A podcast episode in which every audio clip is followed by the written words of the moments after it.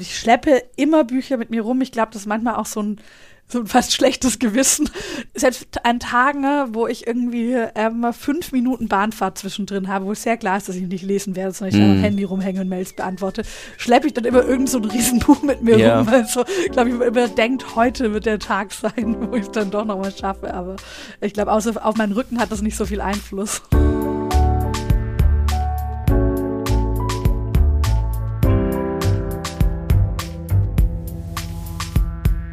Lesen der anderen. Prominente Menschen sprechen über Bücher, die sie geprägt haben. Mit Christian Möller.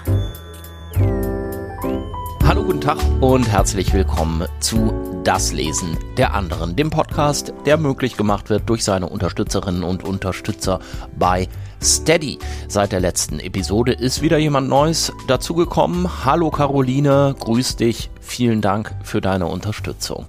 Falls ihr Unterstützerin oder Unterstützer werden möchtet, ich erzähle später noch ein bisschen mehr dazu. Ihr könnt euch ja erstmal schon mal umschauen, wenn ihr mögt, auf das Lesen der anderen.de slash unterstützen. Jetzt aber erstmal zu meinem Gast, Ricarda Lang ist Politikerin und zwar bei den Grünen. Lange war sie bekannt als Sprecherin der Grünen Jugend, außerdem als frauenpolitische Sprecherin der Grünen. Inzwischen ist sie zusammen mit Omid Nuripur Bundesvorsitzende ihrer Partei. Das war sie bei unserem Gespräch noch nicht. Sie hatte auch ihre erste Rede im Bundestag noch vor sich. Ich erwähne das nur, damit ihr gleich beim Hören nicht irritiert seid. Natürlich geht's aber sowieso vor allem ums Lesen und um die Bücher, die Ricarda Lang geprägt haben. Ich wünsche euch viel Spaß bei unserem Gespräch. Das geht gleich los nach der Werbung.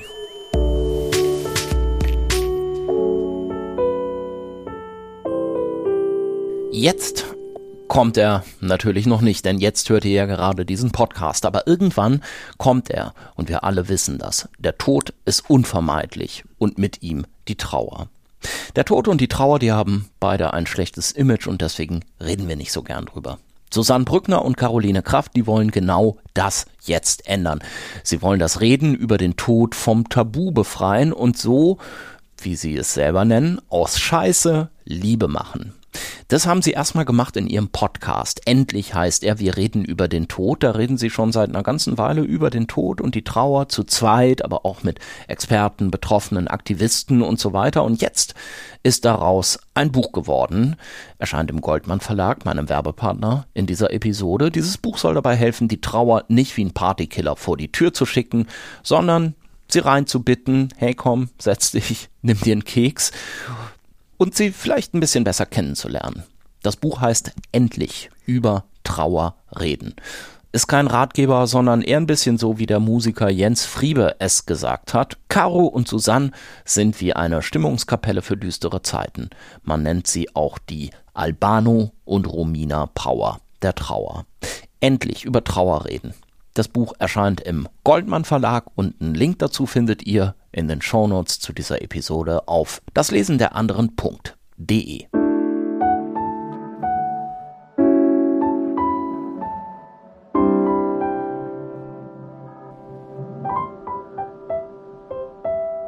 So, dann läuft es nämlich jetzt auch. Perfekt.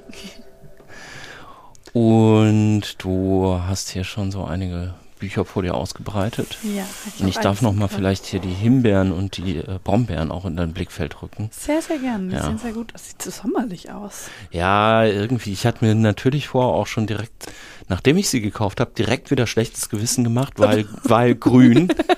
Und jetzt spreche ich es auch direkt an, erfülle sozusagen ja. jedes Klischee. Ganz genau.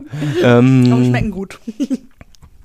So, wir haben alles. Wir haben Wasser, wir haben Kaffee, wir haben Brom und äh, Himbeeren und einen großen Bücherstapel mit teilweise sehr schön abgenutzten Büchern von Ricarda Lang. Herzlich willkommen, schön, dass du dir die Zeit genommen hast. Hi, ich freue mich sehr, hier zu sein.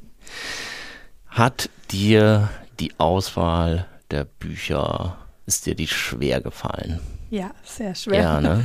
Ich saß gestern in so einem äh, großen Stapel von Büchern, habe irgendwie die bestimmt ein Viertel von meinem Bücherregal rausgezogen und hatte auch noch viele, ich habe jetzt auch nicht alle dabei, weil ich noch manche, die bei meiner Mutter noch zu Hause stehen.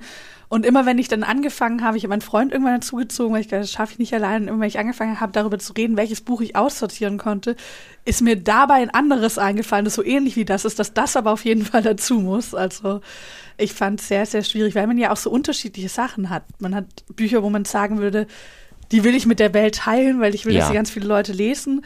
Man hat Bücher, die man vielleicht heute eher grottig findet, die aber in einer bestimmten Lebensphase unfassbar prägend waren. Mhm. Man hat Bücher, die einen als Kind zum Lesen gebracht haben. Deshalb war schon herausfordernd. Die ähm, grottigen Bücher, die möchte ich natürlich auch haben. Ich hoffe, die hast du jetzt nicht aussortiert einfach. Ich weiß nicht, ob grottig ist wahrscheinlich das falsche Wort dafür, aber eins, wo ich wirklich ganz lange überlegt habe, ich mit auf die Liste machen, das habe ich am Ende gemacht, ist die unerträgliche Leichtigkeit des Seins von Milan Kundera, weil das für mich so ein ganz typisches Buch war, wo man, glaube ich, merkt, dass es vielleicht gar nicht so die Bücher gibt, die man toll findet oder nicht, sondern dass es eben auch manchmal Bücher gibt, die zu einer bestimmten Phase irgendwie passen. Und Ja. das war, ich habe das mit 17 oder 18 gelesen, das erste Mal, und ich habe dieses Buch geliebt. Also wirklich, ich hatte mein Internet, äh, mein Computerpasswort war irgendwie Karenin, wie der Hund in diesem Buch heißt. Und ich habe dieses Buch vergöttert und war der Meinung, das ist sozusagen die höchste Form des Schreibens, die man sich vorstellen kann. Und hatte dann jetzt vor einem Jahr ungefähr, es war während der Corona-Phase, als man auch so ein bisschen mehr zum Lesen gekommen ist, hatte ich von Philip Roth Der menschliche Makel gelesen. Ja. Und darin macht er sich total über Kundera lustig. Und da habe ich so, das kann doch nicht sein, das ist doch irgendwie das tollste Buch, das jemals geschrieben wurde. Und habe das dann aber nochmal gelesen ne? und war nach circa 40 Seiten super genervt. Ich fand den, irgendwie, den Schreibstil anstrengend und nervig und überkandidelt. Und all das, was mir irgendwie, also mit so 18, glaube ich, auch total viel gegeben hat und was ich irgendwie Schönheit der Sprache fand, fand ich jetzt nervig und ja, irgendwie, wo ich dachte, meine Güte, komm zum Punkt so. Und das fand ich, deshalb habe ich da sehr lang gehadert, mache ich es mit auf die Liste oder nicht, weil heute ist es gar kein Buch mehr was, aber es war damals, war es für mich irgendwie ja der, der, der höchste Genuss, auch also wirklich so Genuss von Literatur.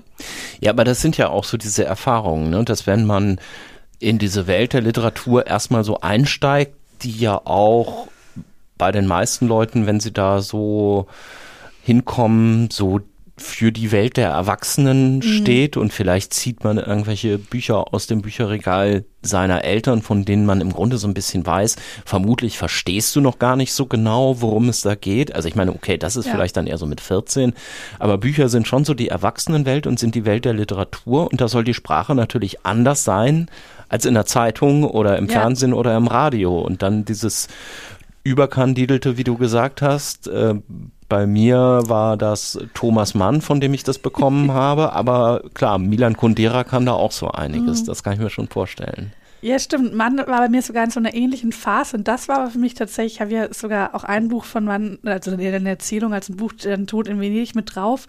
Ich hatte das mit dem Zauberberg, das habe ich in einer ähnlichen Phase damals. Und das war für mich genau dieses, jetzt nimmt man sich so richtig was vor, was zeigt, dass man jetzt Erwachsenenbücher liest. Und das habe ich aber nicht geschafft, zu Ende zu lesen. Ich glaube, das habe ich so zur Hälfte gelesen, das äh, habe ich dann irgendwann weggelegt und so. Aber da war das bei mir auch genau dieses, dieses Gefühl hatte, jetzt, jetzt liest man die, die echten Bücher. Ja, genau. So, und wird dann, wird dann, wird Teil der, der großen Welt der Literatur. Diese beiden Bücher stehen äh, mit auf deiner Liste und liegen mit auf deinem Stapel. Wir arbeiten den äh, jetzt mal einfach so ganz konsequent ab, aber natürlich nicht, ohne dass ich dich vorher jetzt noch mit einer kleinen Challenge konfrontiere. Denn ich hatte ja gesagt, dass man fünf Bücher auswählen soll. Und weil es dir nicht so ganz leicht gefallen ist, hast du jetzt, glaube ich, ich weiß nicht, sieben oder acht, Acht Bücher. hatte ich. Acht. Ich hätte jetzt auch die Vermutung haben können, dass du damit mit Robert Habeck gleichziehen willst, weil der hat das nämlich genauso gemacht. Ich habe tatsächlich davor, ich habe ich einmal geguckt, weil du ja immer sozusagen veröffentlicht hast, die Gäste, die da waren, wie viele Ja. Bücher sie mit dabei hatten. Und ich habe tatsächlich, bin ich einmal durchgegangen und habe geguckt, ob es mehr Leute gibt, die mehr als fünf hatten. Ich glaube, auch Judith Holofernes hatte auch acht oder sieben Ja. oder so. Und deshalb war ich dann so, okay, wenn das andere Leute davor gemacht haben, darf ich das auch. Sehr gut. Ja, davon wirst du jetzt on the fly nochmal vielleicht welche auswählen, die wir dann am Ende, wo wir auch noch kurz drüber sprechen, Ja. aber vielleicht dann nicht so ausführlich. Sage ich jetzt einfach mal, dass wir das so machen. Vielleicht wird es mir doch gefallen, dass wir acht Bücher haben, über die wir sprechen können. Bevor wir da einsteigen, sag mir doch jetzt bitte erst noch mal, was so zu deiner aktuellen Lese- und Lebenssituation. Ich sage mal, wenn man stellvertretende Bundesvorsitzende der Grünen ist und sich jetzt auch für den Parteivorsitz bewirbt und Parlamentsabgeordneter ist. Und wir hatten ja im Vorfeld so ein bisschen so einen Mailwechsel, wo wir verschiedene Termine so mal ausgetestet haben. Und dann hattest du diese Koalitionsverhandlungen und dann hat das eine oder andere nicht geklappt. Jetzt hat deine Büroleiterin gesagt, ja, demnächst gehen aber die Sitzungswochen los und dann wird's wieder alles ganz schwierig. Lesen bei dir im Moment? Schaffst du? Zu wenig. Also nicht das, was ich gerne sehr schaffen diplomatische würde. Antwort. Jetzt, Zu wenig oder gar nicht?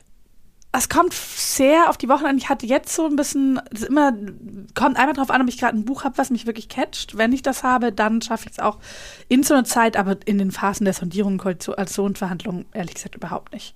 Jetzt Weihnachten war noch mal, da kann man dann so ein bisschen was nachholen. Aber da habe ich es gar nicht geschafft, weil ich auch niemand bin. Ich brauche für Lesen immer einigermaßen Zeit. Also ich bin, wenn ich so dieses eigentlich könnte man sich auch vorstellen, dass so ein gutes, man kommt abends noch mal raus und kriegt irgendwie den Kopf frei ja. oder so. Das funktioniert bei mir mit Serien. Also wenn ich dieses in der andere Welt und irgendwie abschalte, dann lese ich eigentlich nichts. Und dann schaue ich eher Serien oder mache einen trinken Wein oder so. Lesen ist ja mir schon eher, das ist ja wirklich eher ein reflexives, ein prozesshaft, also wo man ja, da passiert ja was mit einem so. Und das schaffe ich schon nach diesen langen Tagen echt wenig. Ich versuche meinen Wochenenden ein bisschen dafür freizuhalten, aber wenn ich jetzt gerade vergleiche, was ich als Jugendlicher, als junge Erwachsene irgendwie so wegverschlungen habe, ist das schon eher peinlich gerade. Ich wollte gerade sagen, Wochenende musst du doch wahrscheinlich dich dann auch noch mal immer nach allem, was ich jetzt so höre über Bundestagsabgeordnete, in deinem Wahlkreis blicken lassen oder so, ne? Genau, im Wahlkreis oder auch bundesweit unterwegs, dass man dann eben Kreisverbände besucht, Veranstaltungen besucht oder sowas. Aber es gibt schon mal mehr irgendwie, dass man noch mal so zwei Stunden zwischendrin frei hat oder dann halt auch abends noch mal so ein bisschen Zeit hat und dann irgendwie es mitnimmt. Ich schleppe immer Bücher mit mir rum. Ich glaube, das ist manchmal auch so ein so ein fast schlechtes Gewissen, ähm, dass man so, selbst an Tagen, wo ich irgendwie ähm, fünf Minuten Bahnfahrt zwischendrin habe, wo es sehr klar ist, dass ich nicht lesen werde, sondern ich mm. am Handy rumhänge und Mails beantworte, schleppe ich dann immer irgend so ein Riesenbuch mit mir ja. rum, weil so, glaube ich, man immer denkt, heute wird der Tag sein, wo ich es dann doch nochmal schaffe, aber ich glaube, außer auf meinen Rücken hat das nicht so viel Einfluss. und sind das dann immer bestimmte Bücher, die du gerade so im, im, so im Anschlag hast, quasi, die du dann mitnimmst oder wechselt das? Ich hatte eine Phase, wo ich immer parallel gelesen habe. Das schaffe ich jetzt aber überhaupt ja. nicht mehr. Also früher habe ich meistens immer ein belletristisches Buch und ein theoretisches Buch ja. sozusagen parallel gelesen, wo ich auch immer dachte, das ist ganz schön, weil wenn man dann irgendwie mal nicht den Kopf hat, gerade für Theorie, dann kann man sozusagen auf einen Roman switchen. Ne? Das geht gerade aber ehrlich gesagt auch nicht. Das heißt, ich mache jetzt wirklich immer sehr strikt nacheinander und versuche mich auch davon abzuhalten. Es klingt nicht immer, während ich an einem dran bin, anderes anzufangen, weil dadurch verzettel ich mich. Das heißt, ich habe wirklich immer eins, was ich dann tagsüber mit mir rumtrage und abends zu Hause am, Schreib am Nachtisch schließen habe und versuche immer so stringent vorzugehen. Stimmt, aber man scheitert an sowas auch gerne mal. Gerade wenn ich kenne das. Also wenn man dann das eine Buch hat, was man eigentlich, bei mir ist es gerade Anna Karenina, ich glaube, ich ja. sitze da seit zwei Jahren dran, komme jetzt so langsam Richtung Ende. Ah. Das hatte aber auch lange Phasen zwischendrin, wo es wieder im Regal gelegen hat und so. Und jetzt hatte ich gedacht, zwisch, zwischen den Jahren schaffe ich das. Da habe ich das dann irgendwie doch wieder nicht geschafft. Dann war ich aber auch, war ich halt auch zu fix und fertig und habe ja. echt viel äh, Fernsehen geguckt und so. Und dann dann habe ich wieder, irgendwie hat man dann Büchern gegenüber auch immer so ein schlechtes Gewissen. Habe ich bei einer Serie überhaupt nicht. Ja, ja, ja, total. Und man hat auch immer so dieses Gefühl, das starrt einen dann ja auch immer wie so an, wenn man ja. im Bücherregal. Ich habe gerade tatsächlich ein ähnliches Buch, wo ich jetzt am Lesen bin, und das ist Berlin-Alexanderplatz. Ui. Und das ja. habe ich auch schon mal angefangen. Ich glaube auch mit 18, 19, also diese ähnliche Phase, wo ich gedacht habe, jetzt wühle ich mich durch irgendwie den großen Kanon der deutschen Literatur. Mhm. Und habe das damals dann irgendwann wieder weggelegt. Und ich finde auch, ich würde nie sagen, dass es ein schlechtes Buch ist. Also wenn ich dann mal reinkomme, ist es offensichtlich ein sehr gutes Buch. Und trotzdem habe ich auch immer total die Längen und brauche schon wieder ewig irgendwie. Ähm, Bin es, glaube ich, bei Seite 100 oder sowas, aber wo ich es jetzt auch schon ewig eigentlich immer mit mir rumschleppe. Okay, ich greife mal gerade hier zu einer Brombeere und dann du kannst ja mal auch. auch. noch zu einer Brombeere, dann aber gerne zum ersten Buch auf deinem Stapel greifen. Also nach der Reihenfolge, die du dir überlegt hast, falls du dir eine überlegt hast. Ich glaube, dann ist es sogar genau andersrum, als ich es hier liegen habe glaube, das erste Buch, wenn ich es jetzt so ein bisschen versuchen sollte, obwohl das wahrscheinlich eigentlich, sollte man sich nicht noch mehr Challenges als zu ähm, rauszunehmen. Aber wenn man, glaube ich, wenn ich es nach, nach Bedeutung messen müsste, wäre, glaube ich, das hier das, was den größten Einfluss auf mich hatte als Buch von Simone, Simone de Beauvoir. Das andere Geschlecht. Genau. Wann hast du das gelesen? 1920 rum, als ich politisch aktiv geworden bin. Das war für mich so, ich bin mit 18 bin ich zur Grünen Jugend gekommen und war aber, ich war während meiner Schulzeit eigentlich wenig politisch aktiv oder auch gar nicht jetzt übermäßig politisch interessiert aber hatte schon immer irgendwie so ein bisschen so ein Unwohlsein, dass ich irgendwie das Gefühl hatte, auch gerade explizit als Frau oder in der Zeit vielleicht auch eher noch als Mädchen, irgendwas läuft schief. Irgendwas ist so ein bisschen ungerecht. Also man wird irgendwie anders behandelt von Lehrern, man muss aufpassen, man feiern gehen. Ich hatte auch eine Mutter, die als alleinerziehende Sozialarbeiterin äh, ne, wo doch das Monatsende dann immer hart war, obwohl man irgendwie weit über 40 Stunden gearbeitet und geackert hat. Und bin dann mit 18 aber eher mit so einem sehr allgemeinen Gefühl damals zur Grünen Jugend gegangen, also von, ach, vielleicht kann man ja auch ein bisschen was besser machen. Und habe dann da eben im Austausch mit anderen Leuten ganz stark gemerkt, okay, irgendwie diese Erfahrungen, die ich gemacht habe, die sind kein Zufall. Die sind nicht irgendwie vom Himmel gefallen, sondern die haben eine Struktur und wir leben alle in diesen Strukturen und es gibt aber auch die Möglichkeit, die zu verändern.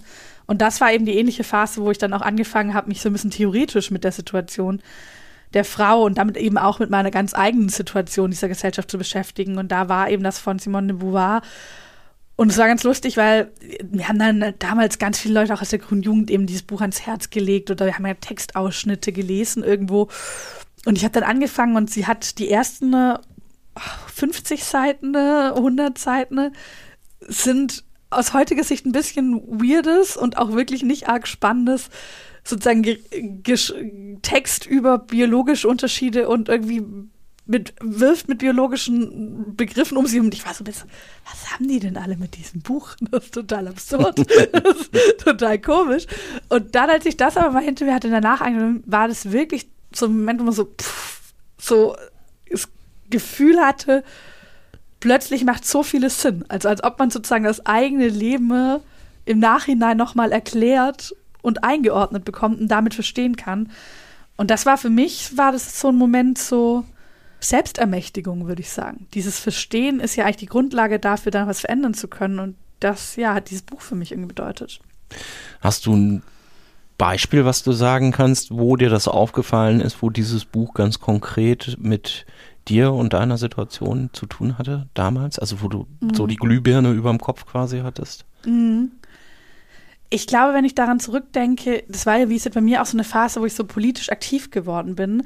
Und sie schreibt in dem Buch ganz viel über so dieses Subjekt- und Objektstatus. Und das, dass sie eben darüber schreibt, dass sozusagen es dem, der Frau eher zugeordnet wird, Objekt zu sein, also ein Objekt, mit dem etwas gemacht wird, dieser passive Zustand. Ja. Und dem Mann das Subjekt sein, also das nach außen wirken. Im Politischen, ich meine, Politik machen ist für mich eigentlich so die, ja, die Verwirklichung des Subjektstatus. Also ich wirke ja. ja nach außen, ich verändere ja etwas. Und ich glaube, da, und das können wahrscheinlich die meisten Frauen, die irgendwie in die Politik gegangen sind, irgendwann sagen, das wird einem ja ganz oft verwehrt. Also wenn man dann zum Beispiel auf sein Äußeres reduziert wird, wenn man da blöde Kommentare bekommt, wenn man sexistisch behandelt wird, das hat ja neben dem normalen Sexismus, den wir alle in dieser Gesellschaft erleben, hat es ja immer wieder diesen Unterton von, das ist nicht deine Rolle. Das ja. ist nicht du, du überstreitst ja. hier deine Rolle, du willst was, was nicht zu dir passt.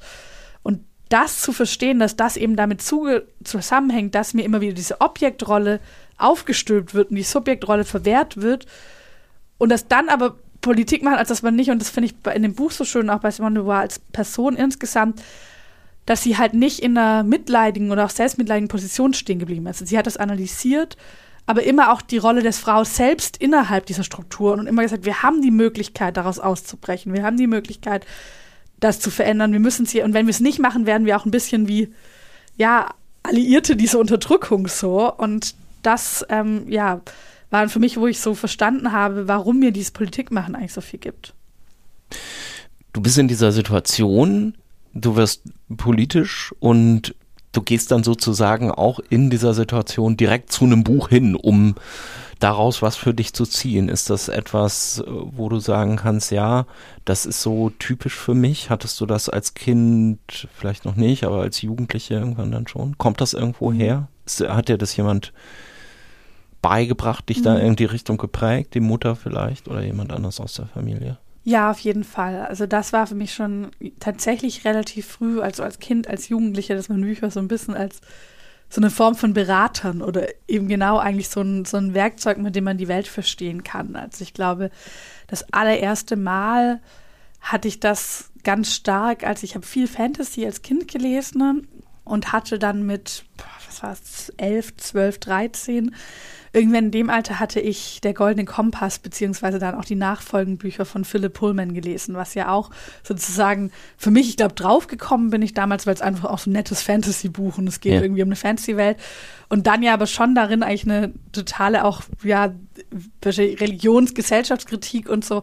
Und ich da eigentlich auch, ich komme aus einer Familie, mein Opa war Pfarrer, meine Mutter selbst war dann weniger gläubig, aber sozusagen komme eigentlich aus so einer sehr christlichen Familie und habe da dann so gemerkt, boah, man kann irgendwie diese Bücher so nutzen, um was zu verstehen. Da dann auch angefangen, aktiv, genau wie du sagst, mir das auch zu suchen. Also wenn ich gedacht habe, okay, ich will was über dieses Thema verstehen, dann nehme ich mir dieses Buch, dann hole ich mir das, dann, dann kann ich das da sozusagen rausziehen. Und das war, glaube ich, hat für mich tatsächlich mit so der Golden Kompass so ein bisschen damals angefangen. Dann hatte ich eine sehr anstrengende atheistische Phase, wo ich, glaube ich, allen immer sehr auf die Nerven gegangen bin, weil ich das alles sehr, vielleicht auch ein bisschen vulgär ausgelegt habe. Aber das war so das erste, was ich gecheckt habe, boah, man kann da richtig was ja für das, was ich verstehen will, rausziehen. Und das, äh, das kam auch aus diesem, äh, aus diesem Buch von dem, oder dieser Serie von dem Philipp Pohlmann. Genau, also das ist ja sozusagen eine Kritik an äh, der Kirche, die er da drin hat. Und da war ich dann, das war ja eh gerade so diese Phase 13, also dann, ja. als ich sie zu Ende gelesen hatte, war ich auf jeden Fall so 13, 14 rum. Und das ist ja so eine Phase, wo man ganz viel hinterfragt und ganz ja, viel mit deinem Opa diskutiert. Der hat leider nicht mehr gelebt zu dem Ui, Zeitpunkt. Ja. Hätte ich total gerne, weil er eigentlich auch ein sehr spannender, als ich habe, als ich ausgezogen bin bei meiner ähm, Mutter und wir haben in einem Haus mit meiner Großmutter dann noch gelebt, wo mein Opa früher auch drin gelebt hat, als er noch gelebt hat. Und da habe ich mal sein, aus seinem Arbeitszimmer, wo auch seine so Bücher drin standen, habe ich da ein paar Sachen mitgenommen oder durfte mich damals so durchlesen. Da habe ich so voll gemerkt, boah, ich glaube, er ist gestorben, als ich sechs Jahre alt war. Das heißt, wir hatten natürlich mhm. nie irgendeine mhm. intellektuelle Diskussion oder sowas. Dafür war es zu früh. Und habe dann aber so, als ich seine Bücher und teils auch so Notizen, die da noch drin standen, so gelesen habe, gemerkt, ich glaube, wir hätten uns total viel zu sagen gehabt und wir hätten gerade über diese Sachen auch total spannend diskutieren können. Es ist eigentlich sehr schade, dass es nie möglich war. Ja, das protestantische Pfarrhaus ist ja auch für die deutsche Geistesgeschichte irgendwie so ein zentraler Ort gewesen, so für die Aufklärung. Von daher passt das ja, das ja so ein bisschen. Ne? ja. Okay, Simone de Beauvoir, das passt ja insofern so ein bisschen in dieses Alter rein, weil es, was man oft vergisst, weil es halt dieses wichtige feministische Grundlagenwerk ist, weil es ja auch Existenzialismus ist. Ne? Mhm. Da kann ich mich auch ganz gut dran erinnern, dass ich in dem Alter so äh, Sartre und Camus gelesen habe. Und da ist ja ganz stark irgendwie so dieses drin, du kannst das selber machen. Mhm. Also diese Selbstermächtigung.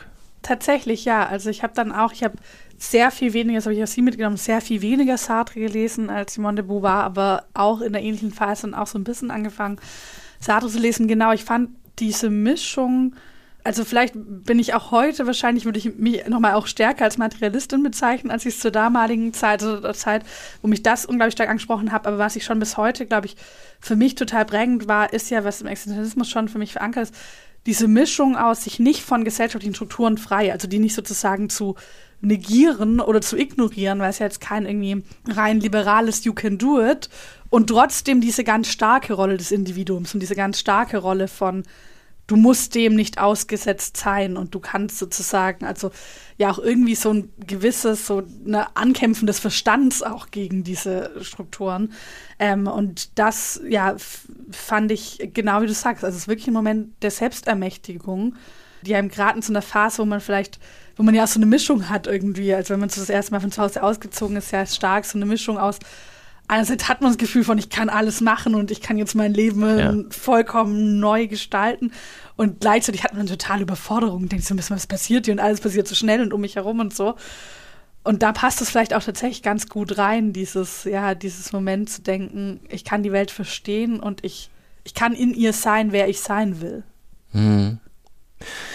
Ganz interessant, dass du jetzt Liberalismus eben schon angesprochen hast, weil es natürlich so ein bisschen oberflächlich betrachtet man das auch so verstehen kann. Ne? Also habe ich mal eine ganze Zeit lang auch gedacht, mhm. dass man und wir haben diese Diskussion ja jetzt gerade auch wieder sehr stark und völlig zu Recht, also dass man, wenn es zum Beispiel um die um solche Sachen wie, wie Burnout äh, mhm. geht, dass der Ratschlag, der dann so auch von vielen Instagram-Accounts ausgeht, immer erstmal ist, bestimmte Tees zu sich zu nehmen oder Achtsamkeitsübungen zu machen, wo ja für sich jetzt genommen eigentlich gar nichts gegen zu sagen ist, aber es hat so ein bisschen auch dieses, dieses Neoliberale, dass jeder mhm. im Grunde für sich selbst verantwortlich ist und das ist ja auch etwas, wo es zumindest teilweise in deiner Partei ja zumindest so, so, eine, so eine leichte Strömung in diese Richtung gibt, also auch zu verindividualisieren, aber du stehst ja eigentlich eher für,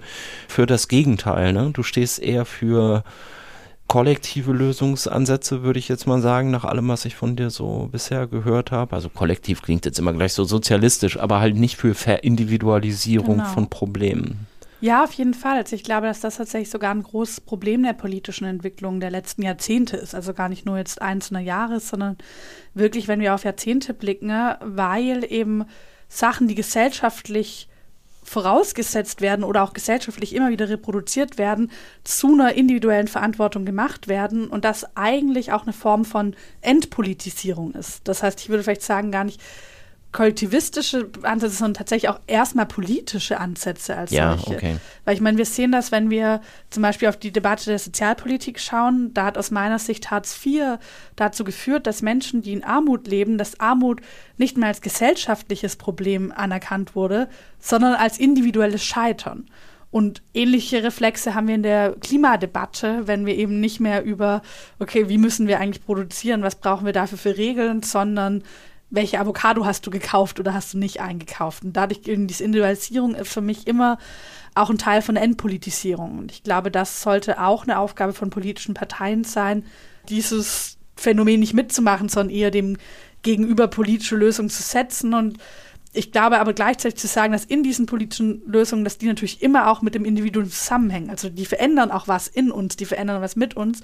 Und es kann was Schönes sein. Und das finde ich gerade jetzt auch in Büchern, wie zum Beispiel das andere Geschlecht, dass ich gerade da sagen würde, dass sie ja nicht, wenn ich sage, man kann daran was verändern, dass es ja gerade nicht dieser sehr neoliberale Ansatz ist, in dem du einfach härter arbeitest, krasser bist, mehr Erfolg hast, dich mehr zum Subjekt machst oder so, sondern ja schon das oder auch nicht in diesem, in dem du rausgehst aus den politischen Zusammenhängen, sondern schon das als einen zutiefst politischen Prozess. Also naja, weil du vielleicht auch was, was andere, also weil du die Welt versuchst zu verändern genau. und nicht dem Imperativ folgst, du musst mal mehr an dir arbeiten. Genau. Das ist ja eigentlich eher so dieser Individualismus. Ne? Genau, und es macht den Unterschied, ob ich sage, die gesellschaftlichen Strukturen machen was mit mir und ich befreie mich daraus oder ob ich sage, ich arbeite noch härter daran, dem zu folgen und sozusagen in diesen Strukturen irgendwie zu bestehen. Das ist tatsächlich, wie du sagst, ja auch, wenn ich jetzt auf manche Instagram-Trends oder sowas schaue, ja immer wieder, wo dann sozusagen alles zu Feminismus gemacht wird. Also ich glaube, wir hatten jetzt auf Twitter gab es so eine ganz lustige Debatte, ich glaube, Margarete Stokowski also hatte das angestoßen, wo es um so pürierte Drinks, das sind basically ein, eine ganze Mahlzeit, sozusagen die ganzen Nährstoffe und Sättigungen in einem Trink. Und das wurde dann so beworben mit mehr Vereinbarkeit für Familie und Beruf. Ja. das ist doch ja irgendwann so, wo sozusagen der Feminismus, also dieses du kannst alles schaffen, ne, zu einer ja fast menschenfeindlichen ja. Ideologie umgebracht wird, was dann mit Feminismus überhaupt nichts mehr zu tun hat, weil Feminismus heißt nicht, dass jetzt Frauen sich einfach auch noch kaputt arbeiten so. Genau, also bitte möglichst wenig Zeit mit der Zubereitung deines genau. eigenen Essens ähm, zu, zu bringen, damit du die verbleibende Zeit zwischen deinen Kindern und deinem Job irgendwie gut aufteilen kannst. Genau. Okay, so viel vielleicht mal zu Simone de Beauvoir. Magst du das nächste Buch vom Stapel nehmen? Ja, gerne. Das nächste, das ist tatsächlich, mir ist nämlich aufgefallen, ich glaube auch einfach, weil ich da eine Phase hatte, wo ich mehr gelesen habe und vielleicht, weil es auch so eine Phase ist, die ja, wo man ganz viel irgendwie mit sich selbst und Selbstfindung beschäftigt ist, dass ich ganz viele Bücher habe, die tatsächlich ich vor allem in dieser Phase 19, 18, 19, 20, 21 gelesen habe. Und das ist jetzt aber eins, das ich glaube vorletztes Jahr, so, also erst ein neueres ähm, von Edouard Louis, Wer hat meinen Vater umgebracht? Und so wie es aussieht, hast du das entweder am Strand gelesen oder du hattest einen Wasserschaden oder du hast es sehr viel verliehen. Ich hab's, ich, ich muss zugeben, und das wahrscheinlich mache ich mir da in diesem Podcast, wo wahrscheinlich viele Menschen anhören, die Bücher lieben, keine Freunde. Aber ich gehe normalerweise sehr schlecht mit Büchern um, weil ich sie immer irgendwo in meinen Ranzen oder meinen Rucksack werfe. Und das hier anscheinend auch passiert. Das von dem Bois ist tatsächlich auch eine neu gekaufte Ausgabe. Das hatte ich mir jetzt fast schon gedacht. die, die, die, also das ist nicht die, die ich mit 20 gelesen habe. Die ja. 20 kann man nicht mehr die so mit Tesa-Streifen zusammengeklebt ja. und sowas. Ähm, ja, also ich habe es nur einmal gelesen tatsächlich und auch nicht am Strand, aber es sieht trotzdem sehr schlimm aus. Da hast du recht. okay, Edouard Louis, wer hat meinen Vater getötet oder umgebracht, umgebracht heißt es so. Ja. Genau, darin beschreibt er, also es ist sein, ich habe drittes großes Buch und es hängt so ein bisschen, äh, äh, dockt an das erste an, wo er sozusagen in dem ersten Buch beschreibt er sein eigenes Aufwachsen als schwuler Junge in äh, der französischen Arbeiterklasse und auch sozusagen in einer eher rechten Familie, beziehungsweise auch so einem, eine, eine Zeit und eine, einem Gebiet, wo ein Großteil der Arbeiterklasse mittlerweile Front National wählt in ähm, Frankreich. Und er schreibt da sozusagen auch in einer, ich glaube, sehr berechtigten Wut auf seinen Vater, auf seine Eltern, über seine Erfahrungen eben als ja schwuler Junge in dieser Gesellschaft aufzuwachsen. Und auch das ist schon, also ich würde wirklich alles von ihm, ich bin ganz, ganz, ganz, ganz großer Fan von ihm, empfehlen. Auch das ist schon ein total bewegendes Buch. Ich fand dann aber fast das hier nochmal bewegender, weil er darin dann eigentlich so ein bisschen der Geschichte seines Vaters nachspürt und darüber schreibt, dass bei aller Wut, die er auf seinen Vater empfindet, weil er ihm viel Leid getan, Leid angetan hat, viel Gewalt, viel Momente der, ja, der Nichtanerkennung, der auch psychischen Gewalt, so ein bisschen überlegt, warum ist mein Vater eigentlich so geworden, wie er war? Und auch hier wiederum, ich glaube, das zieht sich ein bisschen durch die verschiedenen Bücher durch, auch hier wieder eben diese, das, die Spannung zwischen, äh, was ist eigentlich menschlicher Charakter, aber eben auch, was macht eine Gesellschaft mit uns? Und das mhm. vielleicht in äh, Verhältnissen der, der Armut und vor allem auch der Perspektivlosigkeit, also wo es gar nicht mal einen Moment gibt, wo es irgendwie noch eine Hoffnung gibt, dass sich an dieser Armut irgendwas verändern kann, dass die eben auch Gewalt, dass die Hass auch irgendwie so ein bisschen hervorbringt. Und seine These ist dann tatsächlich am Ende die sehr krasse, dass sozusagen auch diese Armut und gewiss auch, die, auch diejenigen, die diese zu verantworten haben, sein Vater am Ende umgebracht hat. Der ist, glaube ich, ganz am Ende an, einer, ja, an mehreren körperlichen Krankheiten auch gestorben. Edouard Louis ist, glaube ich, so ein bisschen ein Autor, der auch in Verbindung steht. Ich weiß jetzt vielleicht auch nur aus ähm, mit dem Blick von von außen von Deutschland, aber ich habe das immer so in Verbindung gesehen mit der Rückkehr nach Reims genau. von Didier Eribon, glaube ich. Genau. Ne?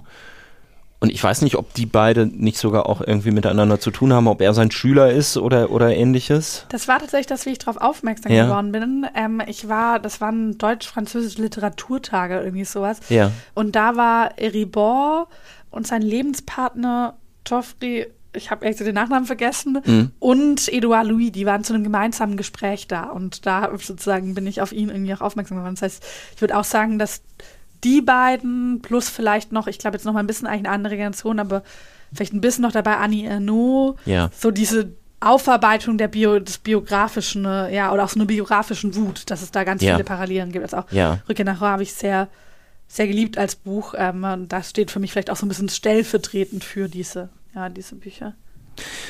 Vielleicht ja auch so ein bisschen für etwas, was man nennen könnte, die Rückkehr des Klassenstandpunkts in die politische Diskussion, oder? Also mhm. in den letzten zehn Jahren hat es da doch so einige Bücher oder ähnliche Äußerungen in dieser Richtung gegeben. Ich erinnere mich an eine deutschsprachige, an eine deutsche Autorin, die hat glaube ich, ein Buch geschrieben, das hieß dann Zeige deine Klasse. Ich weiß gerade nicht mehr, wer das ist. Das hatte ich mir immer mhm. noch mal so auf eine, auf eine Leseliste gesetzt, dass mhm. ich das mal äh, lesen wollte. Und Edouard Louis stand da, glaube ich, auch mal drauf und ist bei mir dann wieder runtergeflogen, weil ich so in, von Rezensionen so ein bisschen abgeschreckt worden bin, weil ich so gedacht habe, oh, das ist jetzt aber ganz schön routiniert werden dort die Strukturen verantwortlich gemacht äh, für, für den Tod des Vaters. Also ich finde manchmal mhm. diese, diese Haltung, die ich insgesamt so teilen kann, was du jetzt gerade geschildert hast, in Bezug auf dieses Buch. Und das ist dann vielleicht wieder so die Kehrseite von dieser mhm. Überforderung des Individuums. Manchmal wird das auch zu zu leichtfertig so mhm. gesagt, so die Schuld trägt die Gesellschaft. Ja, ja. Ähm, und ich glaube, deswegen habe ich dann Edouard Louis nicht gelesen. Aber ich finde es ganz interessant, dass diese, diese Gesichtspunkte jetzt auf einmal wieder mhm. auch in Form von, von Büchern ja. wiederkehren. Total. Also ich glaube, einmal kann ich nachvollziehen, ich würde sie trotzdem sehr empfehlen zu lesen, weil es gleichzeitig, also einfach mit einer wahnsinnig wuchtigen Sprache und auch Emotionalität, also es ist keine sozusagen jetzt nur, ich schreibe da mal runter, ne, gegen irgendwie das System und sowas. Es gibt bestimmt an Stellen Verkürzungen, also zum Beispiel auch, ich hatte erzählt, dass ich auf ihn aufmerksam geworden bin bei so einem, das war gar keine Lesung, sondern so eine politische Diskussion mit ihm und Eribor, und Eribor auch so ein bisschen, als es ging um Macron und Frankreich ähm, und dann die These vertreten hat von, ne, ist eigentlich jetzt sozusagen, ob Macron oder Marine Le Pen, das macht gar nicht den großen Unterschied, ja. weil ja. auch Macron sozusagen äh, für eine Politik ähm, der Verachtung der Unterschicht und der Verachtung der Armut steht.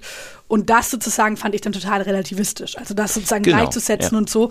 Und diese Tendenz gibt es auf jeden Fall. Ich würde sagen, die gibt es auch bei ihm.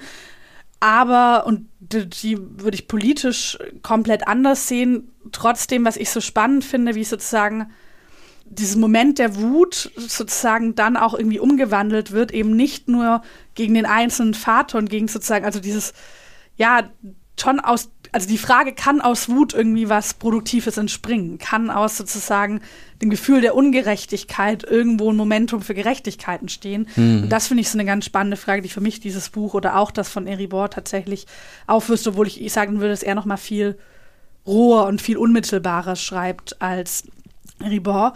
Und würde zustimmen, dass ich es ganz spannend finde, dass ja diese, genau diese Debatte nochmal stärker zurückgekehrt ist, sowohl in der Sozialpolitik, also nachdem wir ja wirklich eine sehr neoliberal geprägte Phase hatten, als auch in dieser Frage, wenn wir über den Rechtsruck sprechen. Und ich glaube ja. auch da, und da wiederum finde ich auch, dass sowohl Louis als auch Eribor es sich zu einfach machen. Also sozusagen auch hier wiederum oft eine sehr einfache Erklärung von finanzieller Abgehängigkeit, ökonomische Ungleichheit schlecht aufgestellte Sozialdemokratie oder linke Parteien, zack, Rechtsruck, was glaube ich so nicht stimmt. Ähm, aber trotzdem das auch in der Analyse mit einfließen zu lassen, woher das denn kommt, dass es natürlich aber auch einen Zusammenhang gibt zwischen sozusagen Ungleichheiten zwischen Land, zwischen wie sehr Leute sich in einem Staat gesehen fühlen oder eben auch nicht und damit tatsächlich auch zwischen einer ökonomischen Abgehängtheit.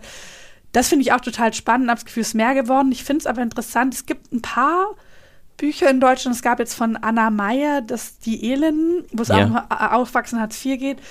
Ich glaube, Christian Baroden, das habe ich selbst nicht gelesen, aber hat so ein ähnliches Buch auch, wo es um seine Familie und seinen Vater geht, geschrieben. Trotzdem ist aber in Franz Frankreich ein viel krasseres Thema, habe ich das Gefühl. Also auch bei mir sind es eher die französischen Autoren tatsächlich an der ja. Stelle als die, die Deutschen noch.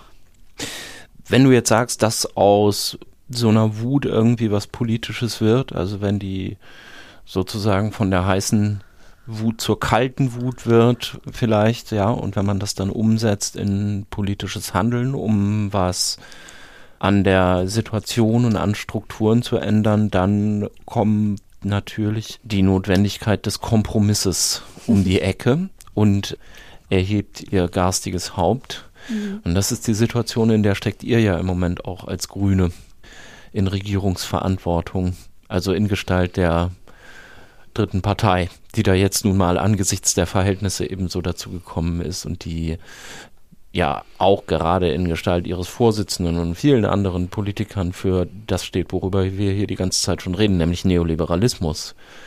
Glaubst du denn, ihr könnt daran was ändern als Grüne? Ich glaube nicht, dass wir an der anderen Partei was ändern können. Ich glaube, das ist auch gar nicht unsere Aufgabe. Wir sind ja keine irgendwie Erziehungsinstitution für andere Parteien. Aber ich glaube, dass wir mit dieser Regierung das Leben von sehr vielen Menschen verbessern können. Und ich glaube, das ist für mich schon immer der Gradmesser auch meines politischen Handelns, wenn man eben Politik sehr stark auch von den konkreten Lebensrealitäten der Menschen, die man beeinflussen kann, herdenkt. Also ich glaube, es braucht immer Werte, eine grundsätzliche Werteorientierung. Aber ich glaube, es braucht darüber hinaus auch den Blick für die aktuellen Verhältnisse und die Möglichkeiten, die sich in aktuellen Verhältnissen ergeben, weil sonst wird man auch schnell selbstgerecht als Politik. Also ich kann immer sagen, aber eigentlich müsste und müsste und müsste, solange ich nicht selbst versuche, innerhalb der Verhältnisse eine Strategie zu finden, wie ich darauf hinwirken kann.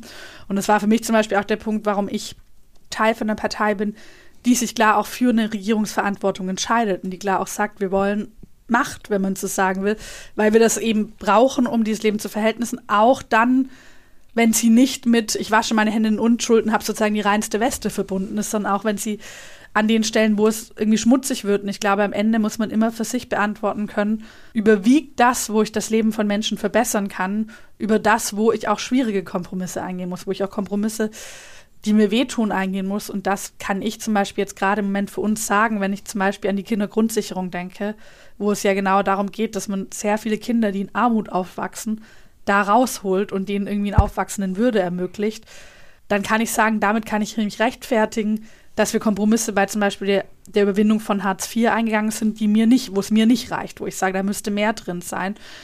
Trotzdem behält, behält man natürlich in dieser Situation seine politische Position bei. Und ich glaube, das ist eben auch das, das Herausfordernde jetzt auch für eine Partei in so einer Situation.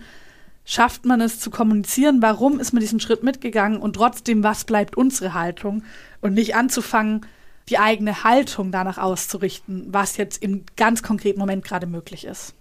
Okay, das ist jetzt vielleicht so ein Kompromiss, wenn man sagt, Kindergrundsicherung äh, steht auf der einen Seite, Veränderungen an Hartz IV stehen auf der anderen Seite. Man könnte jetzt auch sagen, Verkehrsministerium und Außenministerium. War, War das die richtige die Entscheidung? War nicht die Abwägung. Es war tatsächlich, also es war nicht so, dass wir gesagt haben, wenn wir, wir kriegen eins von beiden, sondern es war tatsächlich die Abwägung war zwischen dem Wirtschaftsministerium und dem Transformationsbereich und dem Verkehrsministerium.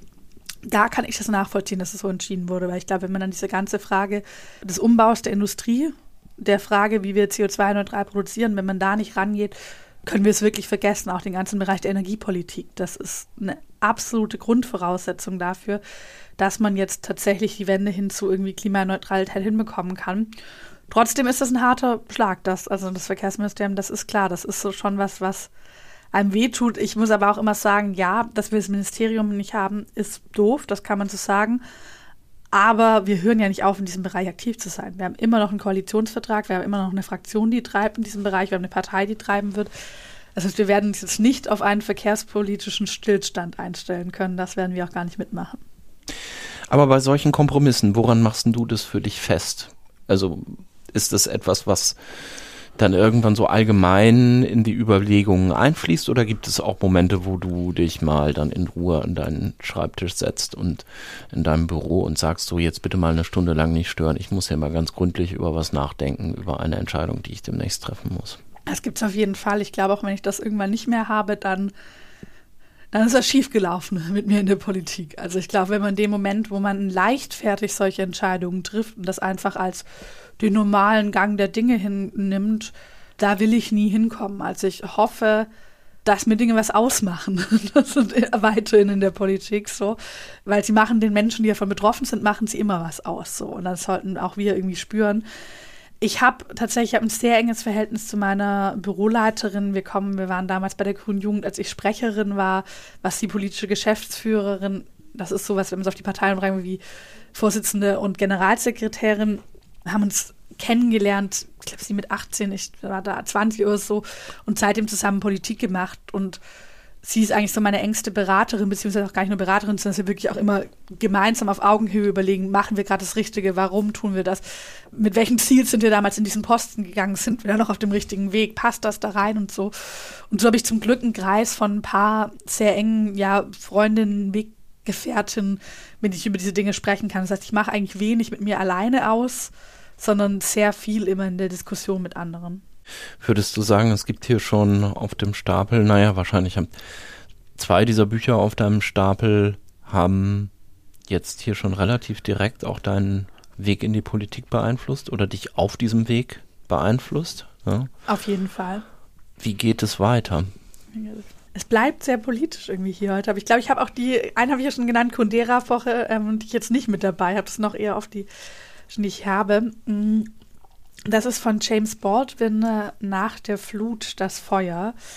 Das ist eine Mischung, also äh, eine Mischungssammlung an Essays und ich bin tatsächlich bei James Bond war es ähnlich wie bei mir mit Edouard Louis, dass ich nicht über das Buch auf einen Autor aufmerksam geworden bin, sondern auf einen Autor aufmerksam geworden bin und mir dann Bücher gekauft, besorgt habe ähm, von diesem Autor. Und es gibt von ihm so zwei Zitate, die ich sehr beeindruckend fand. Das eine, das haben vielleicht auch ganz viele schon mal gesehen, das ging auf Twitter ähm, gerade auch nach der Ermordung von George Floyd und als es die großen auch Black Lives Matter Proteste ähm, in den USA insbesondere, aber auch hier in Deutschland gab, wo er sozusagen fragt, how much time do you need for your progress? Und als er in einem Interview, als es ein altes Interview war, mittlerweile lebt auch James Baldwin nicht mehr und war aber früher ein ja, Bürgerrechtler und aktiv gegen Rassismus und wo er eben darüber spricht, dass sozusagen immer wieder erwartet wird von denjenigen, die Rassismus erfahren, zu warten und wartet noch ein bisschen, wartet noch ein bisschen. Es geht doch in die richtige Richtung, aber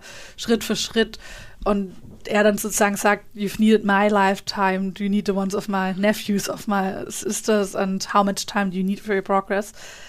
Das fand ich, ich glaube, das, das trifft ganz gut ein Gefühl, was wahrscheinlich viele, die ja irgendwie eine Form von auch Unterdrückung erfahren haben, diese Art und Weise, dieses, ja, diese Ungeduld und sozusagen das diese zeitliche Dimension als so eine eigene Form von Unterdrückung, dass es immer sozusagen ja, so, so wenig vorangeht irgendwie. Und er hat noch eins, ähm, ein Zitat, das ich damals, ich weiß gar nicht mehr, wo ich das gelesen hatte, wo er ähm, darüber spricht, ob er ähm, ein Pessimist ist. Und dann sagt er, glaube ich, so einen Satz wie, I can't be a pessimist because I'm alive. Und wenn in dem Moment, wo ich Pessimist wäre, wäre eigentlich würde das menschliche Leben für mich zu einem akademischen Matter, also akademischen Angelegenheit werden und nicht mehr zu was, was mich betrifft. Und das fand ich ja sehr beeindruckend und habe dann die Essays von ihm gelesen, die auch sehr beeindruckend waren.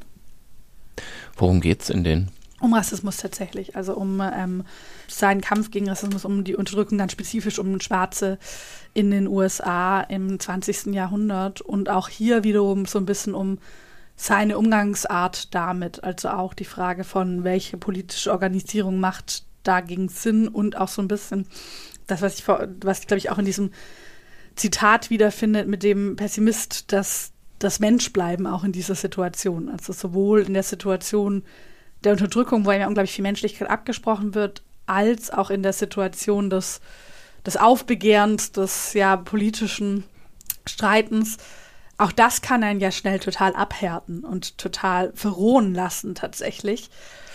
Und das nicht zuzulassen und wie man sozusagen in der Situation Mensch bleibt, ja.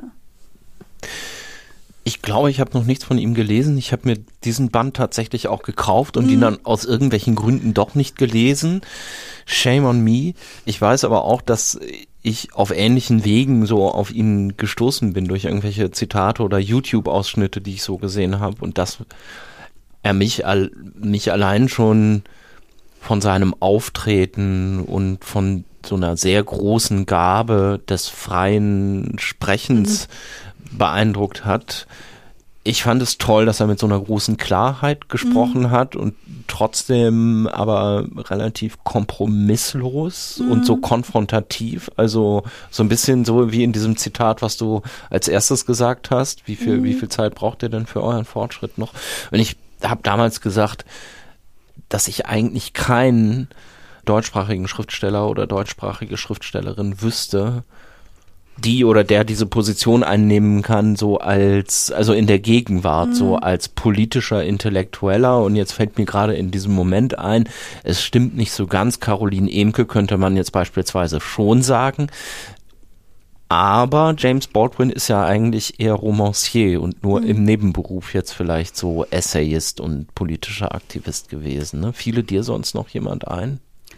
Tatsächlich wenig. Also ich finde, das ist mir aber auch schon mehrmals, ich meine, ich hatte ja vorher auch so ein bisschen angesprochen mit, als wir mit Louis geredet haben, dass es eine sehr, sehr viel, auch ich eigentlich da aus der französischen Debatte ja. mitgenommen habe. Ja. Und das ist ja neben dem, worüber diese Menschen schreiben, auch, dass sie eine unglaublich starke Rolle in der politischen Debatte einnehmen. In dem Fall in der politischen Linken und dass das in Deutschland, ich weiß nicht, ob das sozusagen historisch traditionelles Ding ist, aber es wenig sozusagen wirklich die, ja, die, die politisch sich einmischen, auch wirklich so in der politischen Debatte direkt. Nicht, dass es, also es gab ja noch eine unpolitische Kunst, natürlich spielt die Politik gleich auch in der Kunst immer eine Rolle, aber dass es sozusagen so in der Breite, Breitenwirkung und was ja so ein bisschen schade ist, muss man sagen, dass es jetzt teilweise angefangen hat, als es um Corona ging und da aber Ja. dann manchmal auch eher aus einer Richtung, die ich jetzt zumindest politisch nicht teilen würde, also die sehr, sozusagen aus meiner Sicht auch ein Freiheitsbegriff, der Freiheit sehr individualisiert und sozusagen äh, aus der Verantwortung ent Ja. entnimmt und Ja. sowas. Und das fand ich eigentlich so schade, wo ich gedacht habe, okay, das ist jetzt eigentlich mal so ein Moment, wo sich doch auch ein, was verändert, was die politische Einmischung aus der Literatur angeht, aber dann eigentlich in so einer, ja, in, in fast schon wieder so eine Entpolitisierung statt wirklich sozusagen d- d- der Art, wie man es jetzt zum Beispiel bei einem was in den USA Ja. kannte.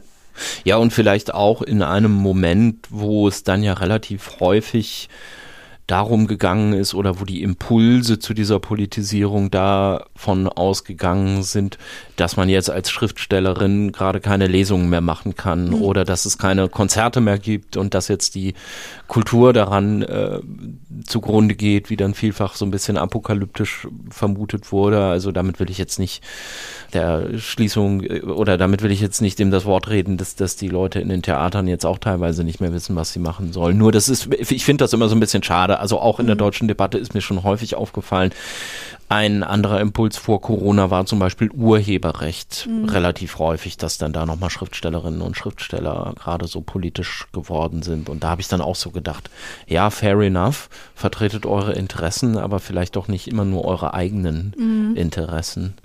Und ansonsten muss man relativ weit zurückgehen, ne? Also, aber, und dann halt auch wiederum nur Günter Grass macht Wahlkampf für Willy Brandt oder ähm, Heinrich Böll vielleicht so ein bisschen in der Bundesrepublik für so, die, die, die, so die größte, die größte Figur, weil der das halt auch als einen integralen Teil seiner, seiner Kunst und seiner Arbeit verstanden hat und Mhm. nicht nur eigentlich schreibe ich Romane wie Grass und dann mache ich nochmal Wahlkampf und bin in der, in Mhm. der SPD. Also ich glaube einmal, was ich auch weil du gerade dieses eine kurze Kultur, wer tritt für welche Interessen ein. Ich fand ja da fast das Krasse zu sehen, wenn ich jetzt an sowas wie äh, alles zumachen oder sowas, diese Aktion denke von Alles Künstlerinnen. dicht machen, Alles ja. dicht machen. Dass es ja wirklich die Situation für Kunst und Kultur ja wirklich unerträglich war. Und dass Ja. da ja wirklich viele Leute, die sehr ernsthafte und auch nachvollziehbar, und ich finde auch die Politik hat da an vielen Stellen nicht gut genug reagiert, Existenzängste hatten. Ja. Dass ja aber in großen Teilen genau die Leute, die in diesen Aktionen mitgemacht haben, das waren ja nicht diejenigen, die wirklich ernsthaft Angst darüber hatten, dass sie keinen Auftrag mehr bekommen oder dass ihr Theater schließt oder so. Sondern insbesondere die, die eigentlich wirklich gut abgesichert haben, die in dieser Zeit immer noch krasse Filme gedreht haben. und So, das fand ich da auch so ein Ungleichgewicht, wo ich auch viele Freundinnen von mir, die im künstlerischen Bereich aktiv waren, die meinten, ich musste halt wirklich jetzt auf Hartz IV wechseln. Ich habe Ja. wahnsinniges Schiss. Und trotzdem bin ich irgendwie in der Lage, nicht meine eigene Situation absolut zu setzen, sondern irgendwie einen sinnvollen politischen Weg aus dieser Krise zu ähm, beanspruchen. Das fand ich da ganz spannend, dass es ja gerade gar nicht von denen wirklich ausging, die tatsächlich sozusagen am stärksten da betroffen waren.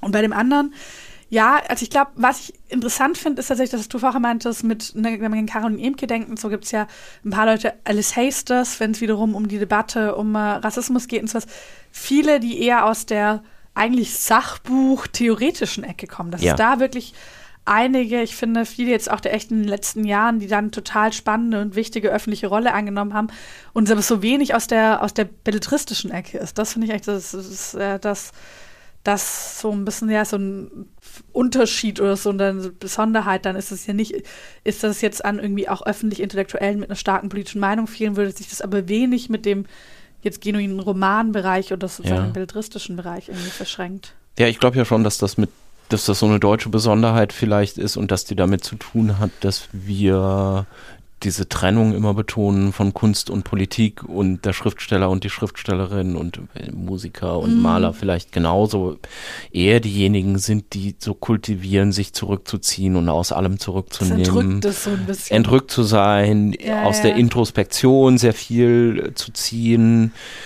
während in Frankreich da seit der Aufklärung spätestens so eine Tradition da ist, wo das mit Republikanismus und Mhm. Öffentlichkeit äh, zu tun hat. Ach und so, es gar nicht so im Widerspruch steht, das Wort zu ergreifen und gleichzeitig Romancier zu sein. vielleicht auch ein bisschen dieses so Unparteiliche. Also das kenne ich sozusagen auch ganz viel in der Debatte, sie haben Kunst so fast neutral, obwohl natürlich Kunst auch nie neutral ist, aber auch so dieses Unparteiische, irgendwie eigentlich so über oder neben den gesellschaftlichen Konfliktlinien Ja, ja. stehen. So, das merkt man auch immer total. Ich meine, da rede ich jetzt vielleicht so ein bisschen im Eigeninteresse, wenn man natürlich als Parteipolitikerin da auch manchmal frustriert ist. Aber wie wenig es und es war ja diesmal auch ein bisschen anders. Also tatsächlich haben sich, finde ich, bei dieser Bundestagswahl, ich glaube, da haben auch viele gerade aufgrund der Dringlichkeit der Klimakrise, gab es da, glaube ich, auch schon so ein Gefühl von jetzt zählt's irgendwie. Das heißt, ich finde, da gab es eine Veränderung in den letzten zwei, drei Jahren. Aber wenn ich zum Beispiel noch von vor, vor Jahren an den Wahlkampf zurückdenke, wenn man es mit den USA vergleicht, wo ja in, dann manchmal schon überkitschings Ja. Maße, aber dieses, ne, wie sich da Schauspielerinnen, Sängerinnen und sowas in, bei diesen Wahlkämpfen sozusagen auf eine Seite stellen und da wirklich auch aktiv Politiken tatsächlich auch gar Wahlkampf machen, das ist ja tatsächlich, wie du sagst, gab es ja seit krass seltenst.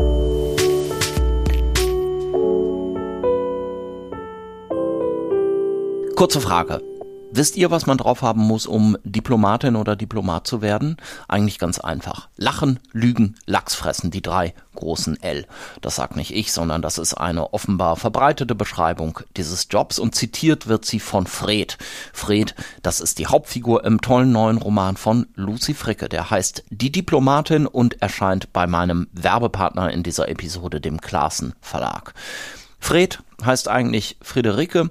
Zu Beginn des Buches ist sie deutsche Botschafterin in Uruguay. Fred ist keine Zynikerin, auch wenn dieser Satz, den ich gerade zitiert habe mit den drei L, so ein bisschen danach klingt. Sie hat diesen Job eigentlich gewählt, weil sie immer was bewirken wollte. Aber jetzt verliert sie den Glauben an die Diplomatie. Sie wird nach Istanbul geschickt, das ist eigentlich das Ziel ihrer Wünsche, aber ausgerechnet da stößt sie an die Grenzen dessen, was sie in ihrer Rolle erreichen kann. Und sie muss sich entscheiden, ob sie die Rolle verlässt. Die Diplomatin von Lucy Fricke erschienen im Klaassen Verlag. Das Buch zur Stunde, ja, vermutlich schon in einer Zeit, in der viele Leute in Zweifel geraten über Sinn und Zweck von Diplomatie, aber vor allem natürlich ein echt toller, bitterer und sehr komischer Roman mit tollen Dialogen. Einen Link dazu findet ihr auch in den Shownotes zur Episode auf das Lesen der anderen.de.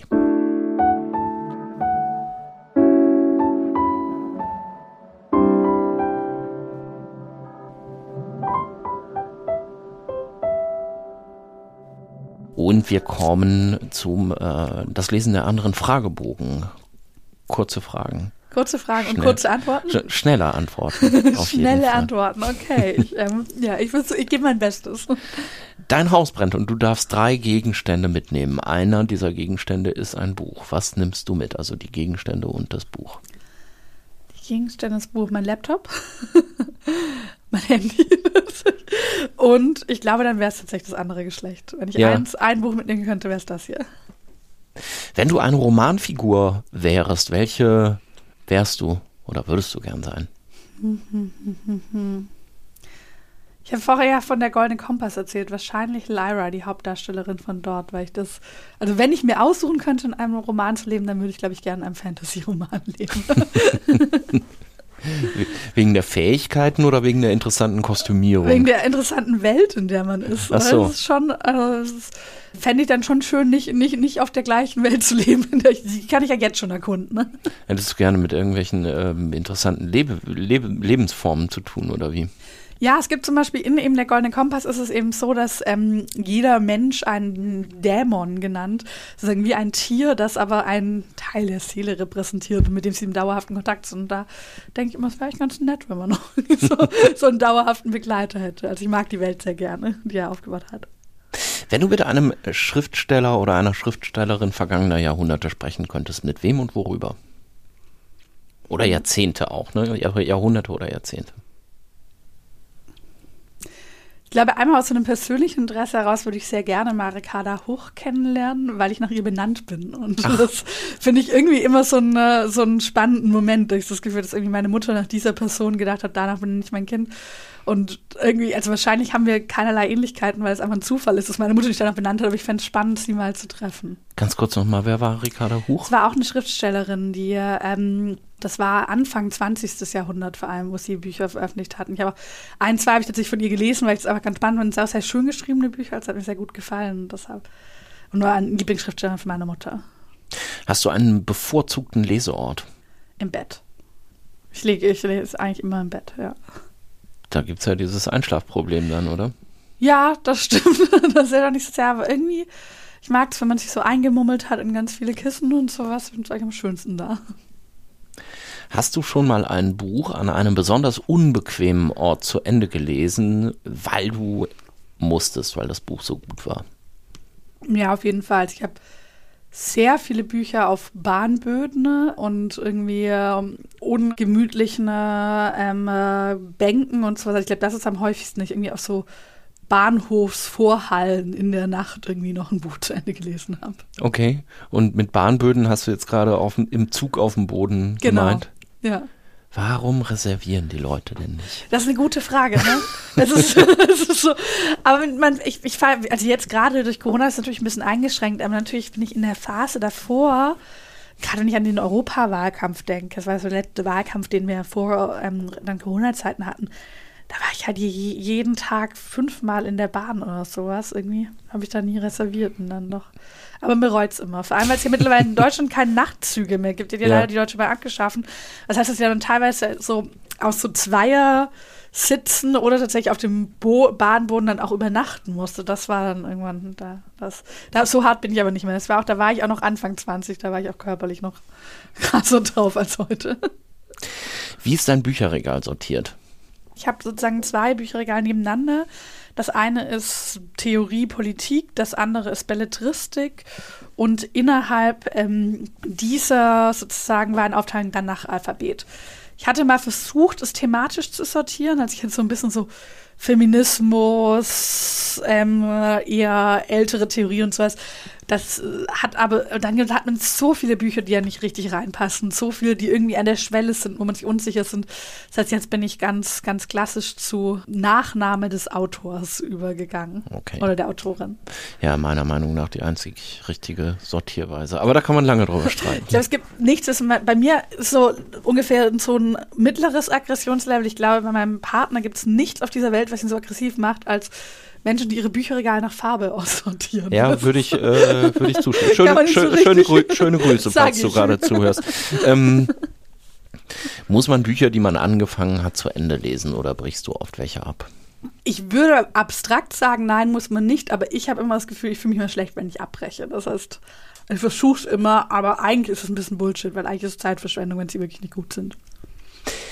Eselsohren oder Lesezeichen? Eselsohren. Ich verliere immer Lesezeichen. Ich mache die einmal auf, dann nehme ich die, dann lege ich die neben mich, irgendwie, dann sitze ich da in der Bahn, dann lasse ich die immer liegen.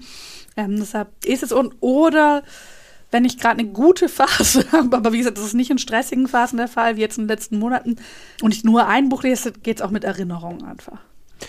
E-Book oder gebundenes Buch? Gebundenes Buch. Ich habe ein, sagen wir noch ein Kindle da zu Hause das habe ich irgendwann einfach aufgehört zu laden und dann habe ich wieder angefangen, gebundene Bücher zu lesen, aber ich mag es mehr gebundene. Ja, geht mir auch so. Ich habe auch noch so ein uralt Kindle, ich glaube, der ist jetzt wahrscheinlich zehn Jahre alt oder ja, so. Ja, genau, ich auch. Mh. Du musst dich für eine Sache entscheiden und zwar also ab jetzt nur noch im Leben. Sch schreiben oder lesen? Ich bin nicht die große, also ich, ich schreibe es so, wie es natürlich Teil meines Jobs ist. Also ich ähm, schreibe Reden, ich schreibe Texte und sowas, aber ich hatte mal als Kind, weil ich immer sehr gerne sehr viel gelesen habe und ich glaube, wenn man sehr gerne sehr viel liest, hat vielleicht jeder mal diesen Anflug, wo man denkt, ob man nicht auch Schriftstellerin werden könnte. Ähm, aber ich bin zum Beispiel keine gute kreativere Schreiberin und auch beim Redenschreiben kann ich es immer nur auf den letzten Drücker in der letzten Nacht, setze ich mich dann hin mit einem Glas Wein und so. Also mir fällt es immer total schwer, was aufs Papier zu bringen. Ich bin eher der Typ Lesen auf der einen und Reden auf der anderen Seite, als über das gesprochene Wort. Schreibst du denn Reden so Wort für Wort aus, wenn du welche hältst? Wenn es richtig bedeutsame sind, ja. Wo man wirklich zum Beispiel welche, wo man eine krasse ähm, Minutenbeschränkung hat, wo ich dann weiß, ich darf nur fünf Minuten und wenn ich darüber gehe, dann werde ich abgebrochen, weil dann will man sich natürlich jetzt auch nicht diesen Moment geben, wo der beste Teil, die letzten drei Sets irgendwie wegfallen. Aber sonst halte ich auch viel spontan und mache halt viel, ich mir Stichworte aufschreibe. Sag mal, wie ist denn das eigentlich? Du machst das ja jetzt so lange auch noch nicht, ne?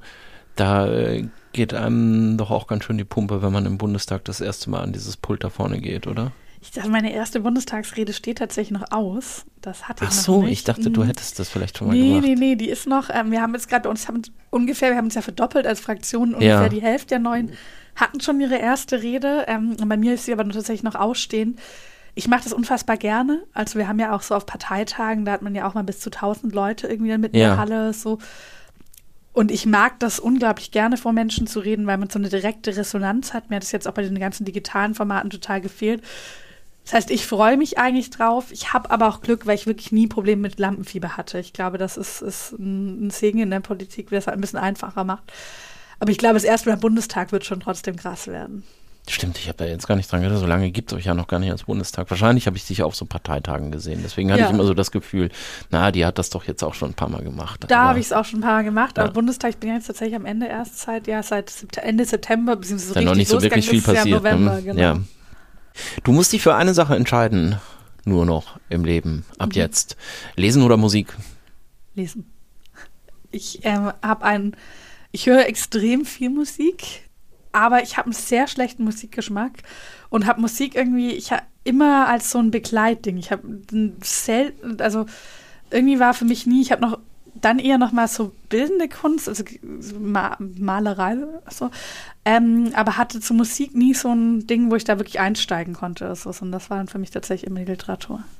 Aber schlechter Musikgeschmack ist ja sehr interessant. Kannst du mal so drei Beispiele nennen für schlechten Musikgeschmack, die Ich glaube, wir hatten mal eine, die Wahlparty, wurde bei uns in der Bundesgeschäftsstelle rumgefragt, ob man ähm, Vorschläge wäre, was, äh, dass jedes Büro durfte irgendwie neuen Vorschläge für die Playlist machen. Da war in meinem Büro, haben gesagt, ich darf drei, mein Büro dürfen drei, die anderen drei. Also.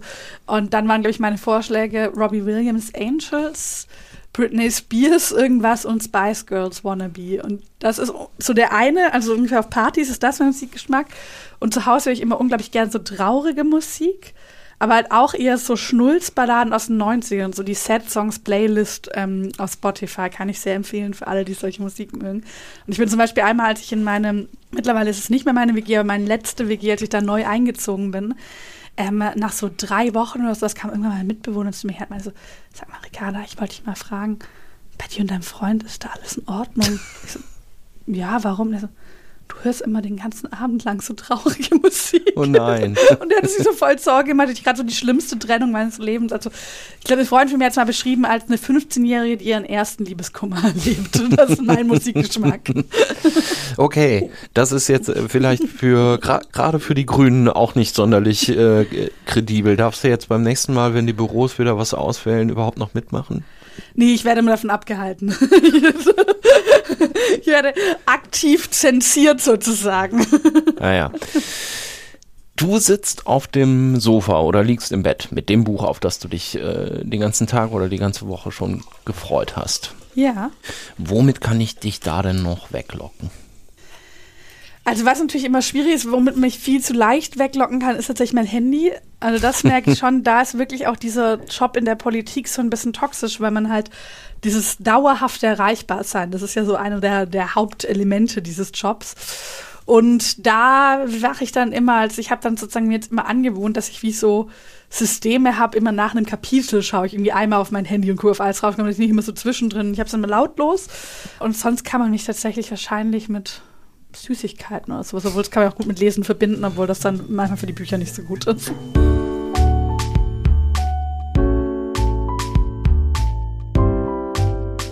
Ihr hört das Lesen der anderen. Heute zu Gast Ricarda Lang, Bundesvorsitzende der Grünen. Und wenn euch dieser Podcast hier gefällt, dann wollt ihr vielleicht darüber nachdenken, mich bei der Produktion zu unterstützen. Das geht am besten mit einer Mitgliedschaft bei Steady. Steady, das ist ein Dienst im Netz, da kann man Leute, die als Podcaster, als Blogger oder sonst wie im Internet kreativ sind und die Früchte ihrer Arbeit da erstmal kostenlos zur Verfügung stellen, mit Mitgliedschaften unterstützen, mit monatlichen oder mit Jahresmitgliedschaften.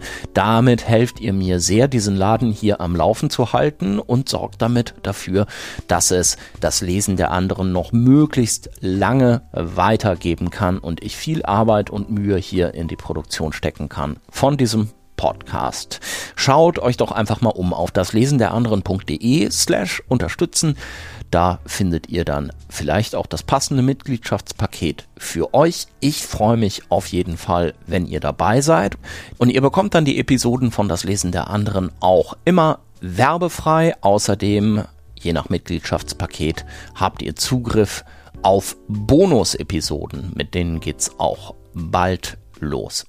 Und wenn ihr jetzt sagt, ja, unterstützen möchte ich gerne, aber so eine Steady-Mitgliedschaft, das passt gerade nicht oder das ist nichts für mich, vielleicht habt ihr ja Lust, mir eine gute Bewertung bei Apple Podcasts zu schreiben, eine 5-Sterne-Rezension, vielleicht auch ein, zwei Sätze dazu zu schreiben, das hilft mir auch auf jeden Fall weiter. Oder ihr erwähnt den Podcast auf Twitter, auf Instagram, auf Facebook, in eurem Newsletter oder in eurem Faxrundbrief und gute alte Mundpropaganda hilft natürlich auch immer sehr weiter, wenn ihr eurer Erbtante, eurer Mathelehrerin, eurem Buchhändler diesen Podcast hier empfehlt. Dann bin ich auch sehr dankbar. Jetzt bin ich erstmal dankbar dafür, dass ihr zuhört und es geht auch schon weiter im Gespräch mit Ricarda Lang. Wir kämen jetzt zu den letzten zwei äh, Büchern, die da auf deinem kleiner gewordenen Stapel noch liegen, wobei ja noch zwei virtuelle Bücher dabei sind oder drei sogar, ne? Ich glaube, wir haben noch drei virtuell, muss ich jetzt sogar selbst hier auch einmal auf meine Liste schauen. Dun, dun, dun. Dann wäre es ja auch jetzt, darf ich dich dran erinnern, so ein bisschen dein Part auszuwählen, wer äh, noch rausfliegen muss. Wer noch rausfliegen muss. Also ich glaube, ich würde die drei, die ich jetzt gerade schon vorgestellt habe, die würde ich auf jeden Fall nehmen. Ja, das wäre gut, wenn die jetzt nicht rausfliegen müssten auf einmal. Dann würde ich vielleicht. Kundera habe ich ja vorher schon was dazu gesagt. Ja. Den können wir aber rausmachen, weil sozusagen ähm, jetzt, wie gesagt, ja eher so ein äh, war. Ich habe noch da habe ich tatsächlich, ich erzähle es mit meinem Freund gestern ausgesucht habe, und habe ich sehr lange mit ihm darüber gestritten, ob es zu prätentiös wirkt, ähm, weil wir noch die Dialektik, ich habe noch die Dialektik der Aufklärung dabei. Adorno, von Horkheimer. Äh, Horkheimer und Adorno. Das ist aber tatsächlich, also einmal hat dieses Buch, das sieht man auch, dass ich so ein bisschen viel mit mir rumgeschleppt habe. Einmal fand ich das Buch als solches wirklich, ja, unfassbar beeindruckend. Natürlich irgendwie auch diesen Zugang zu dialektischem Denken und irgendwie auch die Frage von, wie funktioniert Fortschritt und wie verkehrt er sich gegen sich selbst. Also ja, glaube ich, auch eine Debatte, die eigentlich das gesamte 20. Jahrhundert und das 21. Mhm. geprägt hat und geprägen wird. Das heißt, einmal sozusagen als, ja, als eigenes Buch habe ich aber auch so ein bisschen stellvertretend für mich mitgenommen für dieses ganze Thema politische Theorie. Ich habe ja vorher erzählt, dass ich eigentlich immer so ein bisschen hin und her sozusagen geswitcht habe und hatte dann gerade Anfang der 20er, also während das so ein bisschen das war, was ich also war 19, 20 oder 18, 19 dann gelesen habe, kam danach eine Phase, wo ich mich gerade auch im Rahmen der grünen Jugend sehr stark, sehr viel mit politischer Theorie, dann auch wir da eigentlich immer wieder Lesekreise hatten, Veranstaltungen, Seminare. Und was für mich da eigentlich so was Besonderes war, ist, dass eigentlich so das Lesen von einem individuellen zu einem kollektiven Prozess geworden ist. Also während ah, Lesen ja. für mich davor schon immer sehr dieses, man zieht sich in sein eigenes Zimmer zurück, man zieht sich so ein bisschen doch raus aus, aus allem und liest so für sich, was auch total schön ist, aber war das so die Phase und wie da war viel an dem kritische Theorie, wo eher Lesen dieses Gemeinsam, also man erarbeitet sich zusammen Text, man diskutiert ja. darüber, was bedeutet dieser Satz, welchen Gedanken will man da mitnehmen, welche Kritik hat man auch daran. Also da bin ich auch, habe ich angefangen, viel mehr eine kritische Leserin im Sinne von wirklich, teile ich eigentlich diesen Gedanken des Autors mhm. oder ist das mhm. totaler Unsinn oder kann ich das mit jemandem vergleichen, den ich vielleicht viel mehr habe? Und das war für mich eine total prägende Phase. Heute ist auch dafür leider nicht immer die Zeit da. Ich glaube, der letzte Lesekreis ist jetzt ein, paar Jahre her, aber das war für mich, da, die Grüne Jugend war halt immer ein Ort, der eine politische Praxis, also vom Wahlkampfflyer verteilen und zu Demos mobilisieren, mit einer politischen Theoriearbeit, also zu verstehen, ah, ja. warum machen wir es eigentlich verbunden hat. Und das bin ich sehr dankbar dafür, dass ich das erfahren durfte. Horkheimer Adorno, Dialektik der Aufklärung, kurz zur Einordnung vielleicht, Klassiker der Frankfurter Schule, wichtiges Werk der Sozialphilosophie, Postmarxismus, das wäre so einiges, was man dazu sagen kann, ja, und auch so ein bisschen legendär schwer verständlich. Ne? Ja. Also zumindest Adorno gilt immer als so schwer verständlich. Ich weiß ja gar nicht, ob das wirklich so stimmt, aber ich finde interessant, dass du jetzt gerade auf dieses kollektive Lesen auch gekommen bist. Weil mir das ja immer so geht, wenn so ein Text schwierig zu verstehen ist und ich will ihn aber unbedingt verstehen, weil ich das Gefühl habe, ich sollte jetzt oder ich will dieses Buch lesen, dann muss man sich da so durchbeißen, dass nach spätestens 50 Seiten oder 100 Seiten man irgendwie völlig auf der Seite des Autors steht, weil es so schwierig zu verstehen mhm. ist und weil man sich so aneignen musste, mhm. dass man so das Gefühl hat, ich musste kämpfen. mir das, sich das so erkämpfen, dass man sich dann auch nicht so wieder wegnehmen lassen will oder ja. sich so schwierig davon distanzieren ja. kann.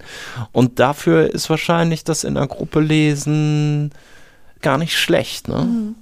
Total. Also ich meine, muss sagen, obwohl ich jetzt auch dieses Buch unglaublich schätze und trotzdem gibt es, glaube ich, auch manchmal eine Tendenz in der politischen Theorie, je komplizierter formuliert, desto besser, was ja eigentlich wieder, also eigentlich sollte es ja das Ziel sein, möglichst vielen Menschen diese Gedanken zugänglich zu machen. Das heißt nicht, dass man sie irgendwie entleeren oder vereinfachen muss, aber ich glaube, es ist sozusagen manchmal auch, also gerade wenn ich jetzt bei dem Buch, das ich jetzt hier mit äh, Horkheimer hat ja auch eine Anhängerschaft, die sich sehr gerne ein bisschen darüber auch stilisiert und hm. gut fühlt, möglichst schwierig verständlich zu sein, was nie mein Ansatz irgendwie zur Theoriearbeit war. Aber genau das eben, dass man sozusagen viel mehr Möglichkeiten hat, glaube ich, mit so einem Text umzugehen und auch nicht dieses Gefühl von, also ich finde, es ist eine ganz falsche Vorstellung, Literatur oder dann in dem Bereich äh, auch spezifisch politische Theorie muss so funktionieren. Ich sitze da einfach alleine wie so ein unbeschriebenes Blatt und lese mich da durch und verstehe sofort alles und dann danach habe ich das so eingespeichert. Das ist mhm. eher was Prozesshaftes, ist eine Annäherung, aber vielleicht auch mal eine Distanzierung wieder oder sowas. Und ich glaube, dafür hilft das eben total. Plus, wir hatten vorher so ein bisschen drüber geredet, so diese Phase, wo man so denkt, jetzt geht man so in die ja, in die Erwachsenenwelt reinliest, diese Erwachsenenbücher. Das gleiche hat man ja oft auch noch, wenn man so in, in politische, ne, in politische Kreise reinkommt, man ausgewählt, liest man diese ganzen Klassiker und dann ist man eigentlich so Teil davon und so. Und das kann aber, glaube ich, auch gerade für Leute, die es vielleicht nicht von zu Hause aus, wo das immer normal war, solche Texte lesen, das war es bei mir auch nicht, dann total abschreckend wirken. Und das hat dann ja sozusagen auch wieder so ein Distinktionsmerkmal. Ja. Das finde ich total schade. Und das fand ich halt auch sozusagen in ja, für mich war das die Grüne Jugend. Ich weiß, für viele andere Leute gibt es da auch andere Orte, wo eben politische Theorie nicht als Distinktion, sondern für alle als, als Werkzeug verstanden mhm. wird. Und man die vermeintlich erstmal dümmsten Fragen stellen kann und die komischsten irgendwie nachdenken, weil man ja auch manchmal merkt, also ich hatte das dann irgendwann auch, dass ich angefangen habe, dann wo ich länger dabei war, eher auch mal so Seminare zu geben, also eher in so einer Referentenrolle, sowas zu sein. Und auch da habe ich aber manchmal gemerkt, wenn dann Leute sich so melden und sagen, ich habe da irgendwie voll die blöde Frage. Und manchmal so Fragen, die auf den ersten Blick vielleicht total banal oder auch so ein bisschen, ja, also blöd sind, die kann man selbst gar nicht beantworten, weil man dann eigentlich denkt, ja. weil man manchmal so ganz grundlegende Sachen in Frage stellt. Also, aber warum ist es denn sowas so? Und das finde ich ja, dass es eigentlich darum gehen muss, gerade auch jetzt innerhalb von der politischen Linken, da diesen Zugang zur Theorie zu erweitern die grüne Jugend als ein prägender Abschnitt oder prägender Ort vielleicht auch fürs eigene Lesen oder für den Umgang mit bestimmten Büchern. Lass uns gerade noch mal einen kleinen Schritt zurückgehen. Wir waren da ja eben am Anfang schon einmal ganz kurz so in deiner in deiner Jugend, in deiner Zeit in der Familie in der süddeutschen Kleinstadt. Mhm. Wie würdest du das denn beschreiben? Wie bist du so zum, zum Lesen gekommen? Wie war das bei euch zu Hause? Okay, der Großvater hat diese große Bibliothek im Arbeitszimmer, ist natürlich sehr beeindruckend. Wurde bei euch viel gelesen? Vermutlich schon. Ansonsten wird die Tochter nicht unbedingt nach einer Dichterin benannt.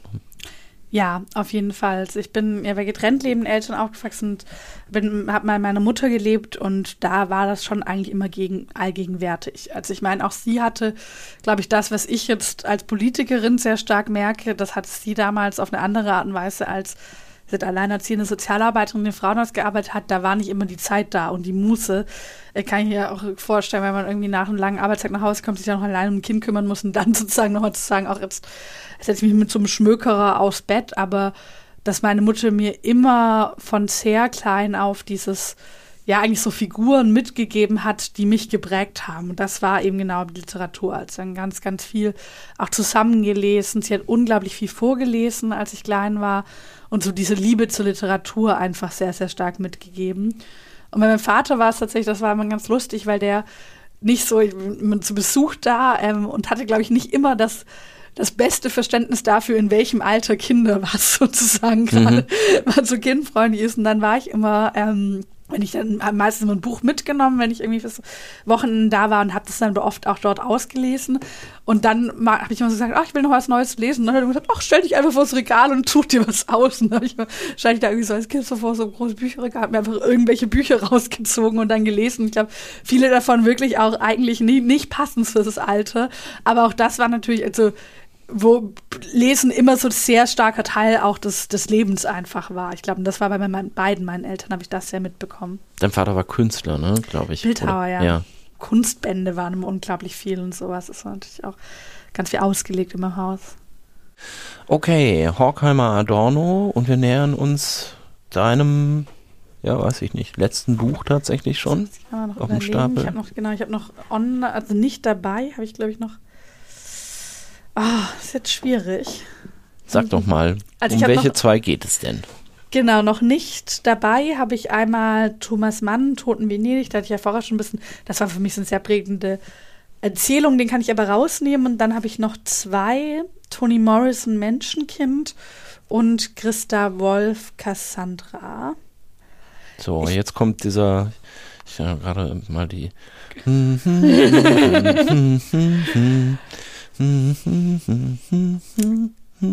Ich glaube, ich nehme nochmal Cassandra, weil ich aus der, der Zeit, wo ich als Menschen auch unfassbar gute Roman habe, ich, sollte jeder lesen. Also ich, ich glaube einfach sprachlich das Schönste, oder ich weiß gar nicht, ob das richtige Wort ist, weil es ja ist ein Buch, wo es um Sklaverei und sozusagen die Nachwirkungen des Sklaverei aber sprachlich, glaube ich, das beein der beeindruckendste Roman, den ich bisher gelesen habe. Mhm. Das heißt, den will ich trotzdem noch mitgeben, aber nichts anderes. aber ich, ich habe noch Christa Wolf, Cassandra da, weil das für mich, ich habe ja, ich glaube, das merkt man ja, dass das kommt vielleicht auch daher, wenn man seit man 18 ist, irgendwie politisch aktiv ist. Das ist ja was, was das ganze Leben irgendwie einnimmt. Und deshalb sind, glaube ich, viele Bücher irgendwie sehr, wo ich einen sehr eher jetzt politischen Zugang dazu habe.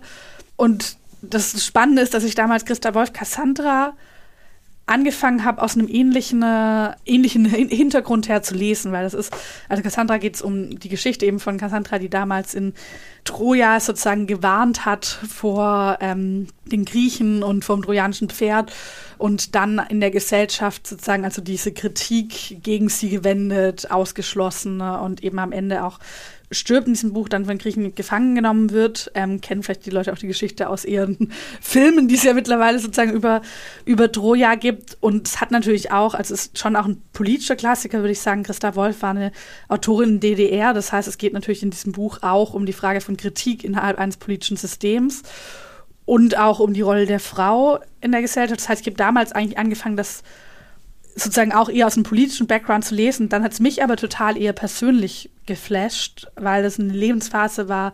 Da mein Vater war kurz davor gestorben, meine Großmutter war auch, also wir waren beide innerhalb von einem Jahr gestorben.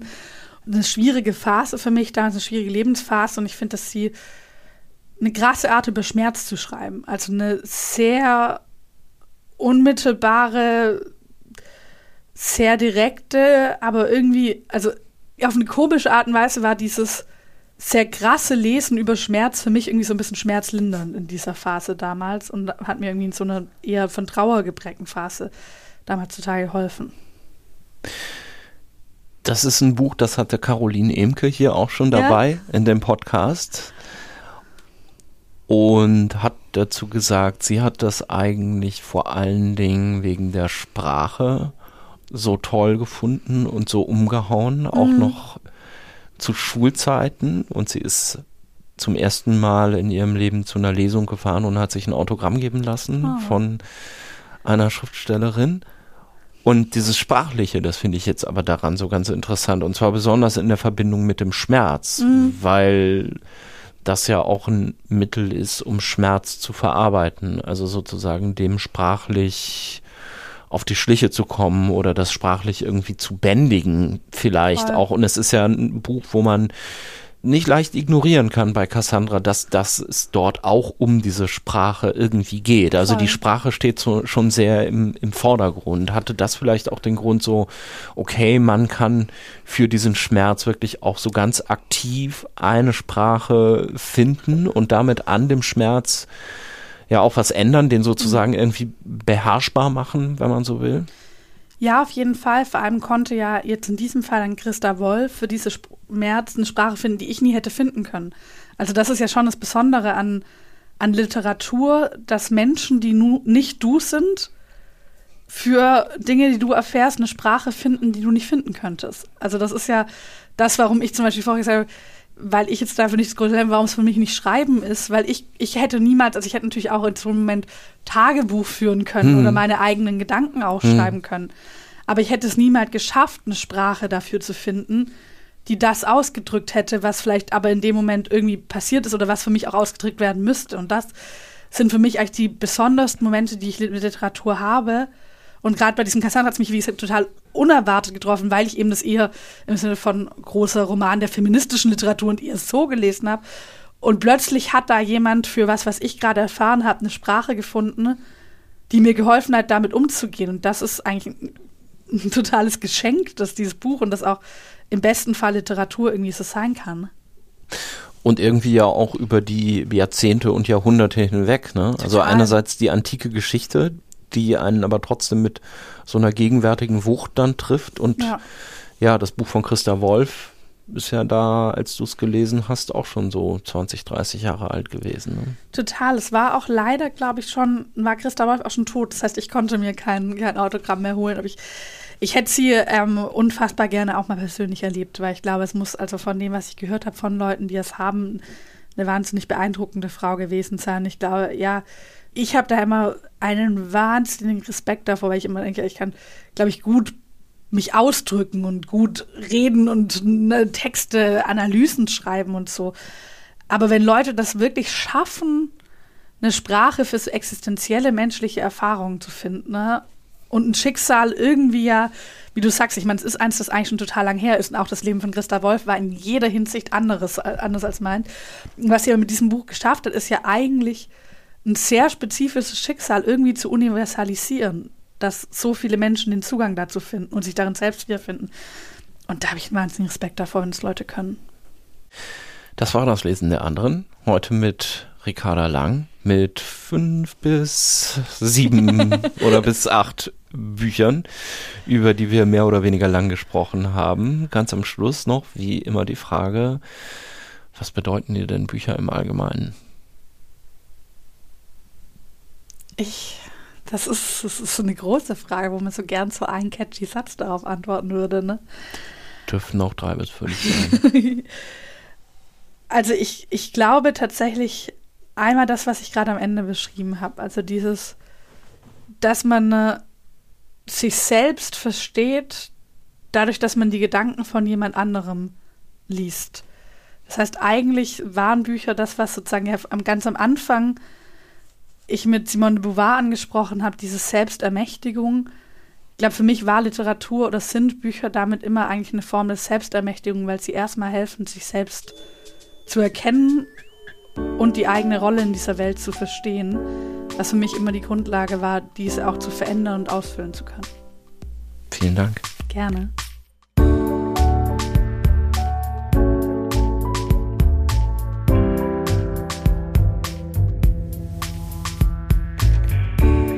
Das war das Lesen der anderen heute mit der Bundesvorsitzenden der Grünen, Ricarda Lang. Wir haben gesprochen unter anderem über Bücher von Simone de Beauvoir, Edouard Louis und anderen. Genaue Angaben zu den Büchern findet ihr auf daslesenderanderen.de in den Show Notes zur Episode. Und wenn euch dieser Podcast gefällt, dann wie gesagt wollt ihr ihn vielleicht auf Steady unterstützen.